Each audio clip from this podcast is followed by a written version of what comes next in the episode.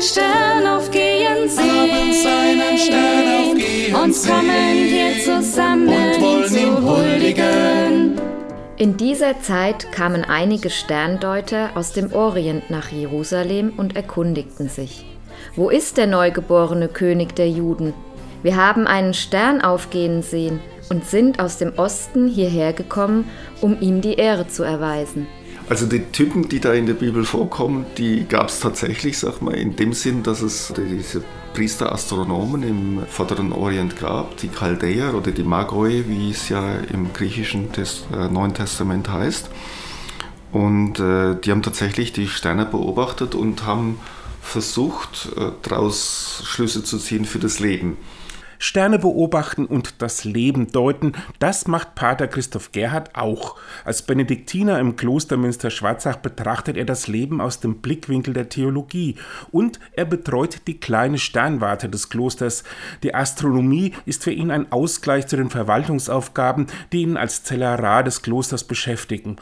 Die Sterndeuter, die in der Bibel erwähnt werden, sind allerdings keine direkten Kollegen von ihm, denn sie haben sich wohl eher mit Astrologie beschäftigt und die, sagt Gerhard, hat anders als die Astronomie mit Naturwissenschaft nichts zu tun.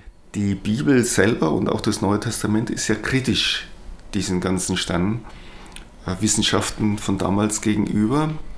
Mit gutem Grund, finde ich. Und ähm, ausgerechnet solche Typen kommen dann im Neuen Testament auch vor, im äh, Evangelium von Matthäus. Also sie schauen an den Himmel, haben dort ihre Götter und schließen von ihren Göttern sozusagen auf Jesus Christus und finden den dann in der Krippe den wahren Gott. Das ist eigentlich eine Bekehrungsgeschichte von diesen heidnischen Astronomen. Matthäus hat damit für seine damaligen Leser ein Modell geschaffen, mit dem sie die Größe des Weihnachtsereignisses verstehen konnten. Sie kannten Horoskope, sie kannten Sterndeuter und über die Erzählung von den Magiern aus dem Osten wird ihre Aufmerksamkeit auf Jesus Christus gelenkt. Ob es den erwähnten Stern tatsächlich gegeben hat, dazu kann der Astronom keine Aussage machen. Da ist Matthäus leider zu ungenau astronomisch, muss man ganz klar sagen. Also äh, es gibt so viele Spekulationen darüber, die alle stimmen können. Kepler hat ja die dreifache Konjunktion von Saturn und Jupiter mit der Konjunktion von Mars äh, gedacht. Leider wissenschaftlich nicht haltbar. Äh, es gibt die Konjunktion von Jupiter und Venus. Es gibt ein ganzes Horoskop, was auch möglich wäre, die dorthin gedeutet wird. Vielleicht wollte Matthäus ja auch der Astrologie keinen Stoff für Spekulationen liefern. Der Astronom, Physiker und Naturphilosoph Johannes Kepler hat sich im 16. Jahrhundert mal mit der Frage nach dem Stern von Bethlehem beschäftigt. Und das Tolle ist ja eigentlich am Kepler, ich habe seine, seine Schriften zu diesem Stern von Bethlehem gelesen. Es gab ja diese dreifache Konjunktion in 1604 auch.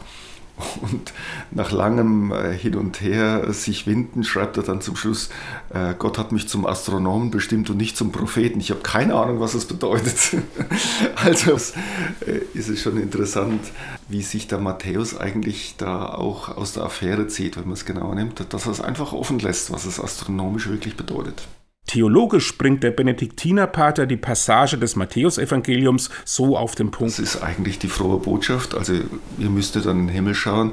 Der wirkliche Stern, also der wirkliche Star von Bethlehem ist Jesus Christus, das Kind in der Krippe. Und um das geht es letzten Endes. Wir haben seinen Stern aufgehen